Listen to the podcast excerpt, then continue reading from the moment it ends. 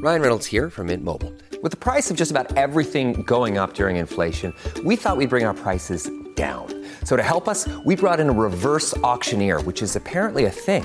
Mint Mobile unlimited premium wireless. Ready to get 30, 30, bit to get 30, bit to get 20, 20, 20, bit to get 20, 20, bit to get 15, 15, 15, 15 just 15 bucks a month.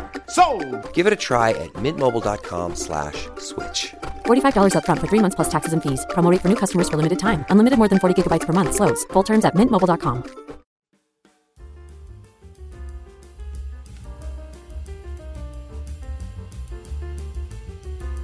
Al día con Tribunito por la mañana. A continuación la actualidad informativa nacional e internacional este viernes 9 de febrero de 2024. El hondureño Jorge Luis Aguilar Reyes, solicitado en extradición por los Estados Unidos bajo cargos de narcotráfico, fue capturado en San Pedro Sula Cortés por equipos especiales de la Dirección Nacional Policial Antidrogas y el Comando de Operaciones Especiales. Supuestamente, el detenido pertenecía al clan de los Valle Valle, con nexos del narcotráfico entre Honduras y Guatemala, y se camuflaba con doble nacionalidad para delinquir. Al momento de su detención, el individuo presentó una tarjeta de identidad guatemalteca que lo identificaba como Luis Carlos Sandoval Escobar, explicó el director de la Policía Nacional, comisionado Juan Manuel Aguilar Godoy. Continuamos con las informaciones. La ex primera dama Ana García de Hernández indicó en un vídeo que el juez de la Corte del Distrito Sur de Nueva York, Kevin Castell, ordenó a la Fiscalía proporcionar una carta que describe las producciones mencionadas en la carta del abogado Renato Estabile del 7 de febrero de 2024 antes del 9 de febrero de 2024. El juez Castell ordenó a la Fiscalía que proporcione una carta que describa las producciones a las que se hace referencia en la segunda frase de la carta del abogado Estabile del 7 de febrero de 2024 antes de las 2 de la tarde de mañana, o, sea, hoy viernes 9 de febrero de este año, y si procede emitirá una orden, escribió García en su cuenta X. García afirmó que su esposo, el expresidente Juan Orlando Hernández, está siendo sometido a un proceso injusto y se encuentra en estado de indefensión, alegando que es parte de una estrategia geopolítica. Según la primera dama, el juez Castel negó el aplazamiento del juicio programado para el lunes 12 de febrero próximo, lo que considera una muestra más de la presunta injusticia en el proceso. Más informaciones. El ex general de la policía hondureña, Juan Carlos Bonilla Valladares, conocido como el Tigre Bonilla, se declaró culpable esta semana frente al juez Kevin Castell en la Corte del Distrito Sur de Nueva York, poniendo fin a una carrera polémica y compleja de tres décadas. Ocupó cargos de alto rango, incluido el de jefe regional de policía con autoridad sobre lugares en el oeste de Honduras y jefe de la Policía Nacional de Honduras entre 2012 y 2013. Bonilla ingresó a la policía aproximadamente en 1985. Antes fue militar, llegó hasta el rango de sargento y según cuentan algunos oficiales que lo conocieron en esos primeros años, alguien le dijo que podía entrar directo a tercer año en la academia de policía y entonces se cambió.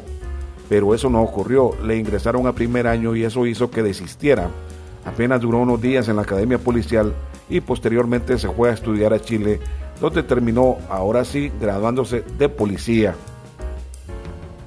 Continuamos con las informaciones.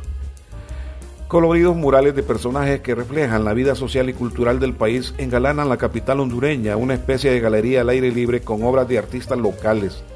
Algunos murales están terminados y otros recién empezaron a pintarse por artistas que participaron en un concurso como parte del proyecto dándole color a la capital de la alcaldía de Tegucigalpa.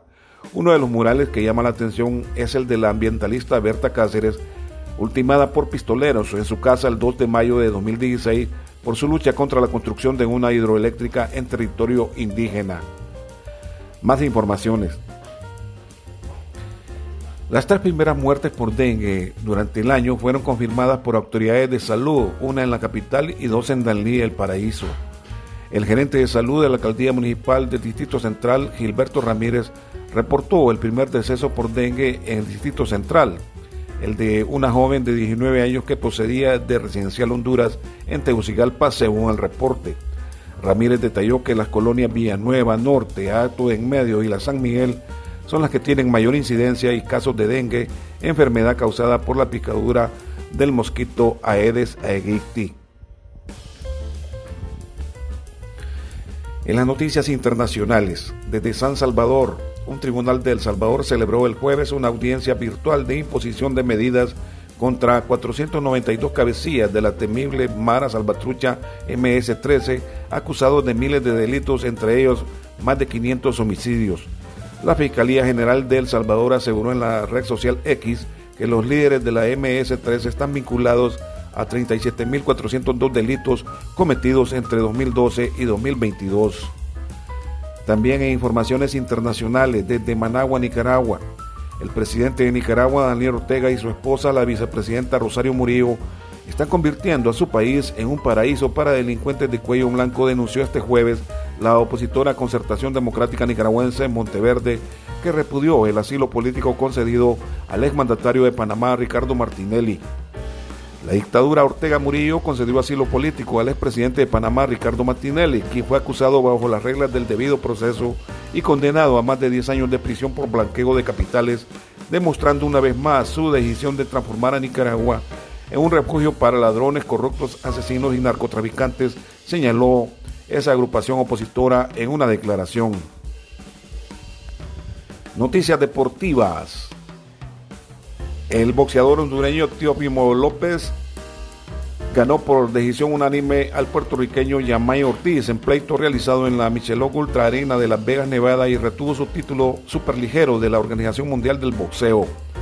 Dos de los tres jueces dieron un puntaje de su boleta 117 a 111 a favor del catracho, mientras el tercero más apretado 115 a 113. Además de mantener el cetro, Teófimo López se llevó un premio metálico de 2.3 millones de dólares. El Cratracho representó a Honduras en los Juegos Olímpicos de Río de Janeiro en 2016. También en las informaciones deportivas, la Liga Profesional de Honduras ratificó los horarios de la jornada 5 que se disputa entre sábado 10 y el domingo 11 de febrero, donde hay tres clásicos en las ciudades de La Ceiba, San Pedro Sula y Tegucigalpa. El sábado 10, mañana, se inicia la misma fecha con el duelo entre los Potros de Olancho y Lobos de la Universidad Pedagógica en el Estadio Juan Ramón Brevé de Juticalpa a las 5 de la tarde, mientras dos horas después, a las 7 de la noche, en el Estadio de la Ceiba se vive un derby de miedo entre vida y victoria, ya que ambos ocupan el último lugar que lleva al descenso. El domingo la acción inicia en Tocoa, Colón, donde Real Sociedad busca revancha deportiva ante Génesis, mientras con horario de las 5 de la tarde Motagua espera en el Estadio Nacional de Tegucigalpa al maratón en el Clásico de las M y en el Estadio Olímpico Mario Cofra Caballero de San Pedro Sula Cortés, el Real España espera al campeón nacional Olimpia. Este ha sido el reporte de informaciones de Tribunito por la mañana de hoy, viernes 9 de febrero de 2024. Tribunito por la mañana os da las gracias y les invita a estar atentos a su próximo boletín informativo.